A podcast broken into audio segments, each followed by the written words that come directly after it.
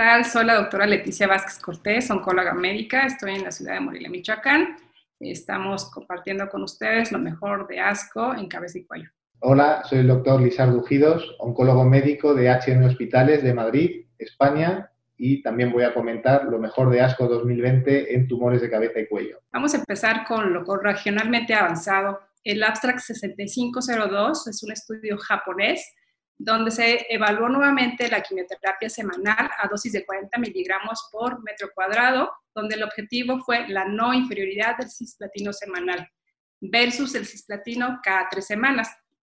Se llevó a cabo desde octubre del 2012 a diciembre del 2018 con 261 pacientes, 132 de los pacientes en el brazo de la quimioterapia cada tres semanas y 129 pacientes en el brazo de la quimioterapia semanal.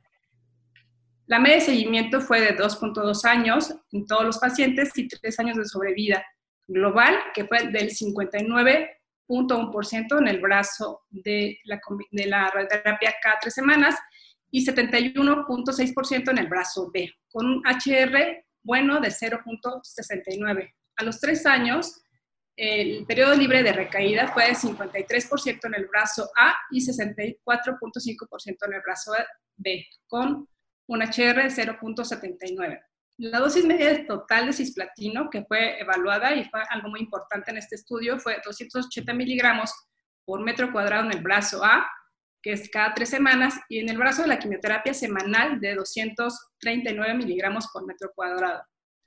La dosis de radioterapia, la cual fue de 66 grays en ambos brazos, se completó en el 93.2% en el brazo A y en el 86.8% 8% en el brazo B, concluyéndose pues que la quimioterapia semanal más radioterapia es no inferior a versus la quimioterapia cada tres semanas más radioterapia. En los pacientes con alto riesgo posterior a la cirugía, en cáncer de cabeza y cuello epidermoide con un perfil de toxicidad favorable. El siguiente abstract que voy a comentar, el 6577, es un estudio que es un estudio fase 2 con nivolumab más ipilimumab en combinación con radioterapia en pacientes con alto riesgo, carcinoma epidermoide localmente avanzado de cabeza y cuello. Los pacientes fueron diagnosticados en etapas clínicas 4A y 4B y estos fueron incluidos a recibir nivolumab a 3 miligramos por kilogramo de peso cada dos semanas por 12 17 dosis e ipilimumab a 1 miligramo por kilogramo de peso cada seis semanas por seis dosis, iniciando dos semanas previas a la radioterapia. El objetivo aquí fue la seguridad en la combinación con la inmunoterapia y la radioterapia, y el objetivo secundario fue a un año el periodo libre de progresión y la sobrevida global. Los eventos adversos grado 3 se presentaron en el 71% de los pacientes, que fue un porcentaje alto, fueron 17 de los 24 pacientes durante el periodo de tratamiento concomitante, lo cual este, constituye un porcentaje muy alto, y fueron principalmente mucositis, disfagias, dermatitis, disfonías y odinofagias lo que llegaron a presentar los pacientes, eh, no se presentaron eventos adversos grado 4 o 5 durante el periodo del mantenimiento con la inmunoterapia. También hubieron efectos adversos. Estos pacientes presentaron este, ulceraciones y necrosis en el sitio de la radiación. Desafortunadamente, uno de los pacientes falleció por sangrado por erosión de la arteria carótida y los pacientes descontinuaron, siete de los pacientes descontinuaron tratamiento por eventos inmunorelacionados, ulceraciones y mucositis persistentes, eh, como efecto de evento adverso de la, de la concomitancia. La media de seguimiento fue de 16 meses, 21 de los 24 pacientes, que fue un porcentaje de 87.5% vivos sin progresión. Dos de los pacientes recurrieron a distancia, uno con un nódulo pulmonar en pulmón solitario, que fue tratado con radioterapia, otro con ganglios mediastinales, que fue tratado con quimioterapia, y el control regional en este estudio fue del 100%.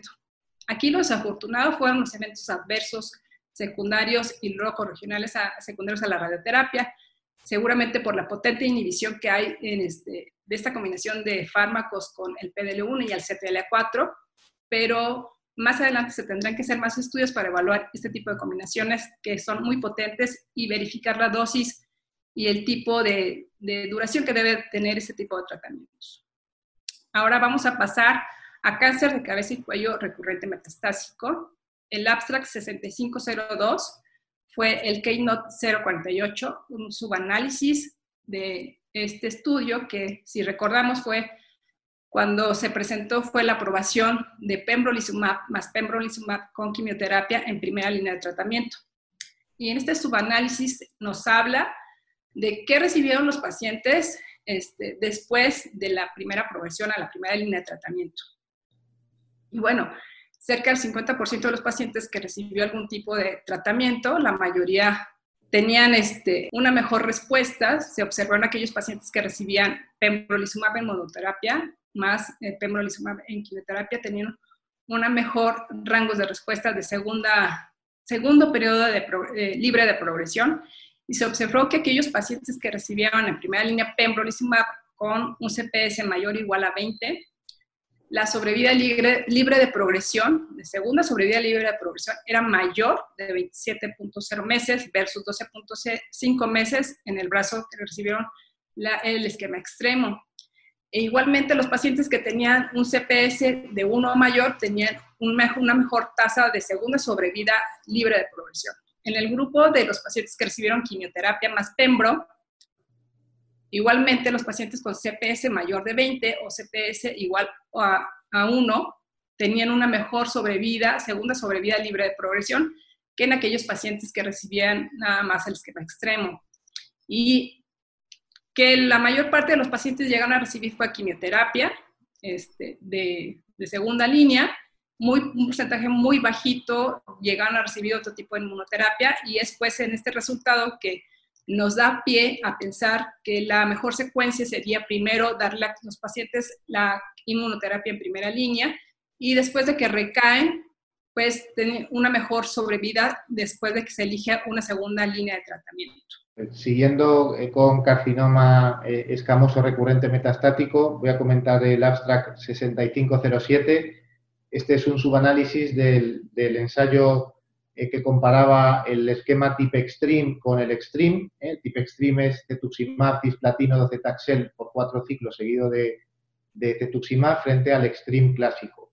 En este subanálisis se analiza, por un lado, la calidad de vida que se midió a las 12, a las 18 y a las 26 semanas y eh, se demuestra que los parámetros en cuanto a estatus de salud global, eh, funcionalidad y apetito favorecen a la rama del TEP Extreme frente al Extreme clásico y por otro lado se analiza la supervivencia en relación a la segunda línea de tratamiento. La mayoría de los pacientes en los dos grupos recibieron quimioterapia con o sin cetuximab y en estos la supervivencia similar, en torno a eh, los, entre 14 y 17 meses de mediana para, cada rama, pero en el porcentaje de pacientes que recibió inmunoterapia como segunda línea, que es en torno al 16-17%, eh, los autores encuentran que hay un beneficio en aquellos que recibieron en primera línea Tepextrin. En estos, la supervivencia global mediana es de 21 meses frente a 19 meses de los pacientes que recibieron el Extreme clásico. Y esta diferencia es significativa. Si se mide solo la supervivencia global a la segunda línea, esta diferencia es de 11,6 frente a 8,3 meses y es también estadísticamente significativa. Así que la conclusión es que el esquema TIP Extreme con cisplatino docetaxel es mejor en cuanto a parámetros de calidad de vida y también favorece una segunda línea de inmunoterapia en cuanto a supervivencia respecto al esquema extreme. Voy a comentar también el, abstract 6532, que es el estudio HANA, un estudio alemán de datos de vida real de nivolumab, que se realizó en más de 50 hospitales con un total de 385 pacientes hasta la fecha, en el que se analiza principalmente la supervivencia de los pacientes tratados con nivolumab en segunda línea.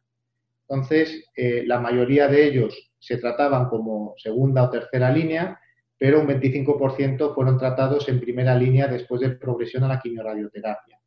En, globalmente, la supervivencia al año es del 43%, con una mediana de 10 meses. Pero los autores encuentran tres subgrupos en los que la supervivencia es mejor. Uno de ellos es los pacientes con ECOG 0, que tienen una mediana de supervivencia de 20 meses. Luego los pacientes sensibles al platino, que no han progresado en menos de 6 meses después de platino. que tienen una mediana de 11 meses y una supervivencia al año del 56%. Y, por último, los pacientes que no han recibido previamente eh, eh, inmunoterapia. Y, por último, los pacientes que reciben el tratamiento como primera o segunda línea frente a los que la reciben como tercera línea, teniendo los primeros una mediana supervivencia de 10 meses frente a 8,4 meses. La conclusión de los autores es que los pacientes que reciben el tratamiento precozmente eh, con nivolumab, que eh, tienen un buen ECOG y que además son sensibles al platino, tienen una mejor supervivencia. Y quiero comentar también el, el, abstract 6515. Esto es un ensayo fase 2 de cetuximab más nivolumab como segunda línea, después de progresión a una primera línea que puede incluir inmunoterapia y cetuximab. Y eh, los autores eh, encuentran que en 47 pacientes analizados tienen una supervivencia mediana eh, sin progresión de 3,4 meses y una supervivencia global mediana de 11 meses, con un porcentaje de 44% de supervivencia al año. Analizando por subtipos, aquí encuentran que los pacientes que no han recibido previamente inmunoterapia tienen una mejor supervivencia libre de progresión, con una mediana de 6 meses y una mediana de supervivencia global de 12 meses.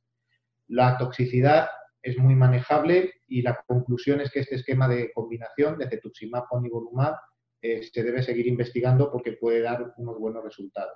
Bueno, ahora vamos a practicar del abstract 6504, que es de actividad de tipifarnib en tumores de cabeza y cuello, glándula salival y tracto urotelial con mutaciones HRAS. El HRAS es un protoncogen que se sobreexpresa y se encuentra en algunos carcinomas humanos. El tipifarnib es un potente inhibidor y altamente selectivo de la uh, farnestiltransferasa, una enzima crítica para el adecuado funcionamiento del HRAS. En este estudio, que es el estudio KEOTIP 001, es un estudio fase 2, un estudio de canasta, donde eh, se incluyen tumores sólidos que tenían mutación de HRAS, carcinoma escamoso de tiroides, glándula salival y otro tipo de tumores, incluyendo tumores urogenitales, uroteliales, perdón. Se observó una alentadora actividad antitumoral del tipifarnib en pacientes con carcinoma recurrente metastásico de cabeza y cuello epidermoide con alta mutación del HRAS. Los rangos de respuesta global fueron del 40 al 50% y los respondedores tenían una media de duración de respuesta de 14.7 meses, algo muy bueno.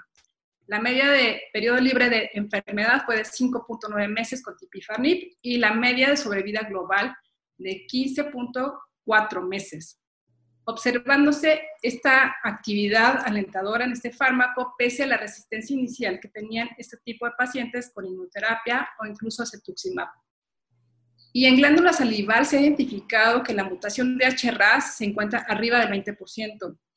En los subtipos de alto grado, donde se observó una sobrevida libre de progresión de 7 meses y una sobrevida global de 18 meses. Entonces, eh, el HRAS ahora va a ser una, algo que tenemos que buscar en este tipo de pacientes, es algo muy alentador, este tipo de respuestas que nos presentan en este estudio este, con los pacientes que reciben tipifarnib. Ahora vamos a pasar a otro tipo de tumores de cáncer de cabeza y cuello. Les voy a hablar del abstract 6503, que es un estudio randomizado fase 2 con axitinib versus observación en pacientes con carcinoma adenoideo quístico recurrente metastásico. Si bien este tipo de tumores es raro, es un tipo de tumor donde no hay muchas opciones de tratamiento y este tipo de pacientes son este, resistentes a los tratamientos que se les puedan llegar a ofrecer. Y aquí se utilizó axitinib a 5 miligramos por eh, cada 12 horas versus observación y la medida de sobrevida libre de progresión fue de 10.8 meses para el grupo de axitinib y 2.8 meses para el grupo de observación con un HR 0.25 y una P significativamente menor de 0.001. El rango de control de la enfermedad fue de 100% en el grupo de axitinib y del 51.9% en el grupo de observación. Luego entonces, este es algo también muy alentador en este tipo de moléculas, este, en este tipo de pacientes, ofreciendo otro tipo de terapias que este, está siguiendo ahorita un estudio más grande. Ahora paso a comentar un par de abstracts en cáncer de tiroides. El abstract número 6512 es son los resultados de un ensayo clínico fase 2 en carcinoma bien diferenciado de tiroides, yodo refractario, en el que se han incluido hasta la fecha 30 pacientes. El tratamiento es la combinación de pembrolizumab y lenvatinib.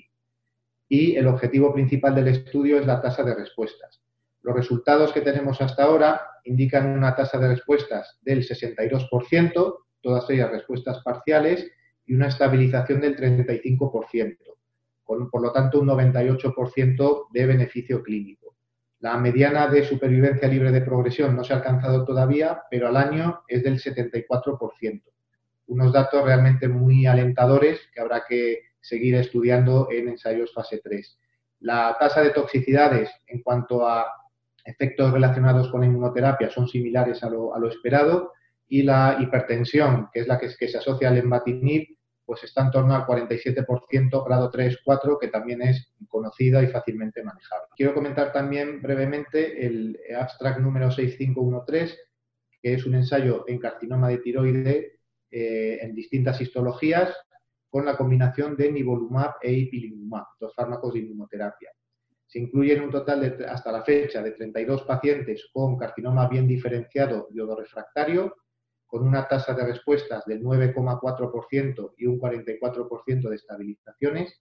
Se incluyen también 10 pacientes con carcinoma anaplásico, con una tasa de respuestas del 30% y un 20% de estabilizaciones, que son unas cifras realmente buenas, y 7 pacientes de carcinoma medular de tiroides, en los que no se obtiene ninguna respuesta y 29% de estabilizaciones, por lo que no parece que esta histología sea la ideal para este tipo de tratamiento. De forma inesperada, en efectos secundarios, los autores encuentran un alto porcentaje, casi un 10%, de insuficiencia adrenal. Eh, pero estos pacientes tienen una supervivencia libre de progresión realmente elevada, entre 10 y 16 meses aproximadamente, por lo cual puede ser un indicador de respuesta.